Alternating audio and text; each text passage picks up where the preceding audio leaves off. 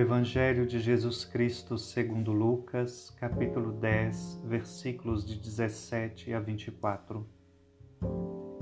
Naquele tempo, os setenta e dois voltaram muito contentes, dizendo: Senhor, até os demônios nos obedeceram por causa do teu nome. Jesus respondeu: Eu vi Satanás cair do céu como um relâmpago. Eu vos dei o poder de pisar em cima de cobras e escorpiões e sobre toda a força do inimigo, e nada vos poderá fazer mal. Contudo, não vos alegreis porque os espíritos vos obedecem. Antes, ficai alegres, porque vossos nomes estão escritos no céu. Naquele momento, Jesus exultou no Espírito Santo e disse: Eu te louvo, Pai, Senhor do céu e da terra porque escondeste essas coisas aos sábios e inteligentes e as revelaste aos pequeninos. Sim, Pai, porque assim foi do teu agrado, tudo me foi entregue pelo meu Pai. Ninguém conhece quem é o Filho a não ser o Pai, e ninguém conhece quem é o Pai a não ser o Filho e aquele a quem o Filho o quiser revelar.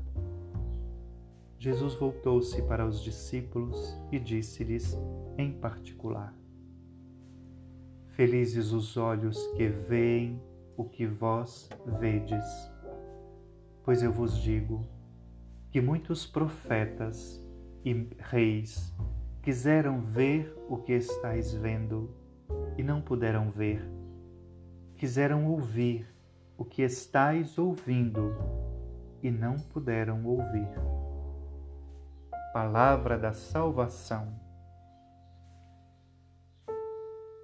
O Evangelho de hoje revela-nos a fonte da alegria para Jesus: fazer a vontade do Pai. Jesus exulta no Espírito Santo, como fez Maria, Isabel, Zacarias, como fizeram tantos ao verem-se realizar a vontade de Deus. E qual é esta vontade? Que todos cheguem ao conhecimento da verdade. Jesus Cristo é o Filho de Deus.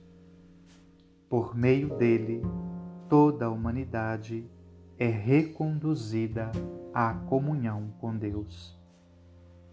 Mesmo sem ver e ouvir diretamente o que os primeiros discípulos viram e ouviram, os protomártires do Brasil, cujo martírio celebramos hoje, lembram-nos que a certeza da salvação leva-nos a resistir aos projetos contrários à vida e vida em abundância doada por Deus. Que com nossas vidas testemunhemos as maravilhas que o Senhor fez. Bom dia.